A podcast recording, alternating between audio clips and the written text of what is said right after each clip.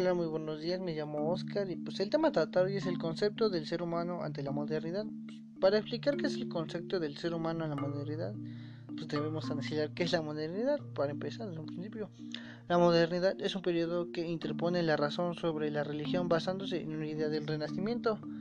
Pues se llama, pues bueno, esto del renacimiento se llama así porque es un gran movimiento artístico y filosófico que se produce en Europa en finales del siglo XV y se inició en la ciudad de Florencia.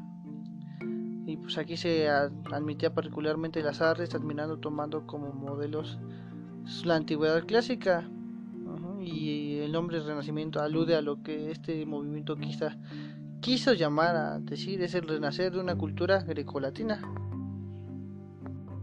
Antes de la modernidad, inició alrededor del siglo XVI como la reforma protestante de Martín Lutero, fundamentada en el pensamiento de Descartes, tras la transformación de la sociedad preindustrial. Ya en la modernidad, corriente del pensamiento que se desarrolló en la Edad Media Baja, surge el espíritu de protesta en contra de la postura tradicional que se había adoptado la filosofía. Algunas de sus características abarcan los conocimientos del Renacimiento, es racionalista, busca la libertad e igualdad de justicias, grandes utopías y llega a la, la industrialización. El padre de la filosofía moderna es René Descartes. La teoría del conocimiento como tema central desplaza la, la, metafísica, abarca los conocimientos del Renacimiento y la Reforma protestante hasta los últimos años del siglo XX. El hombre. El hombre es tanto un ser vivo, es o no es, vive o muere según el mantenimiento o no tenga contacto con otros seres de su especie, desarrolla habilidades y capacidades cognitivas nuevos descubrimientos, la vuelta al mundo, descubren América, la brújula que se usaba para navegar. También se le conoce históricamente como una de las etapas en las que se divide tradicionalmente la historia, extendiéndose desde la toma de Constantinopla por los turcos en el año de 1453 hasta la fecha física de que se encuentra América en 1492 o el inicio de la Reforma Protestante en 1517. Para Europa, es importante cambios en su ordenamiento político. El fenómeno más destacado fue el, seguimiento del Estado común y la identificación cultural y nacional de sus habitantes. Pero ya dando terminando todo esto, pero vamos a destacar los cambios más importantes en el ámbito geográfico, político, social, cultural y científico. Vamos a hablar de la geografía. La geografía es una época de grandes descubrimientos para el mundo europeo. Con la llegada de Colón a América, la historia, la historia americana se une al mundo universal de sus civilizaciones antiguas y prehistóricas.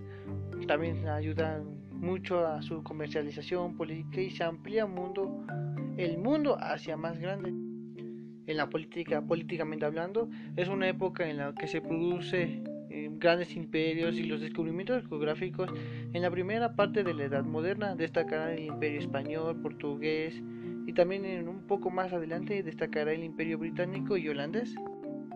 En tanto en la economía y la sociedad, en cuanto la economía de la edad moderna marca el progreso desarrollado, el dinero tendrá cada vez más mayor importancia en los mercaderes y mercantiles, y la economía tendrá que subsistir tenía, y tiene gran importancia en gran parte de la población mundial.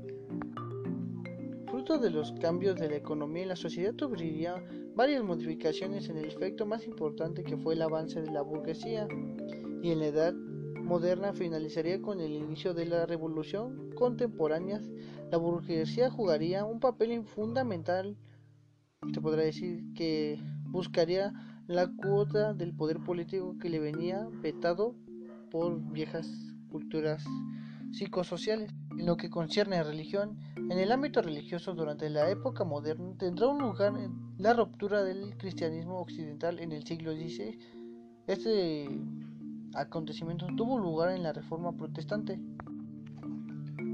Ya en el siglo XVI, Galileo y Kepler confirmarían que el geocentrismo estaba muerto desde el siglo XVIII. Newton revolucionaría la mecánica y la física. Bueno, básicamente esta sería el hombre ante la edad moderna, pero la edad moderna pues ya terminó, dicen muchos, bueno, la mayoría dicen que la edad moderna murió en 1789, en este año se produjo la Revolución Francesa, pues Algunos historiadores también marcan el inicio de la edad contemporánea con la llegada de la revolución industrial en el siglo XVIII y su expansión por el mundo tras esto. Bueno, para mí eso fue la, el hombre ante la edad moderna. Para, para finalizar, ¿no? les daré mi punto de vista.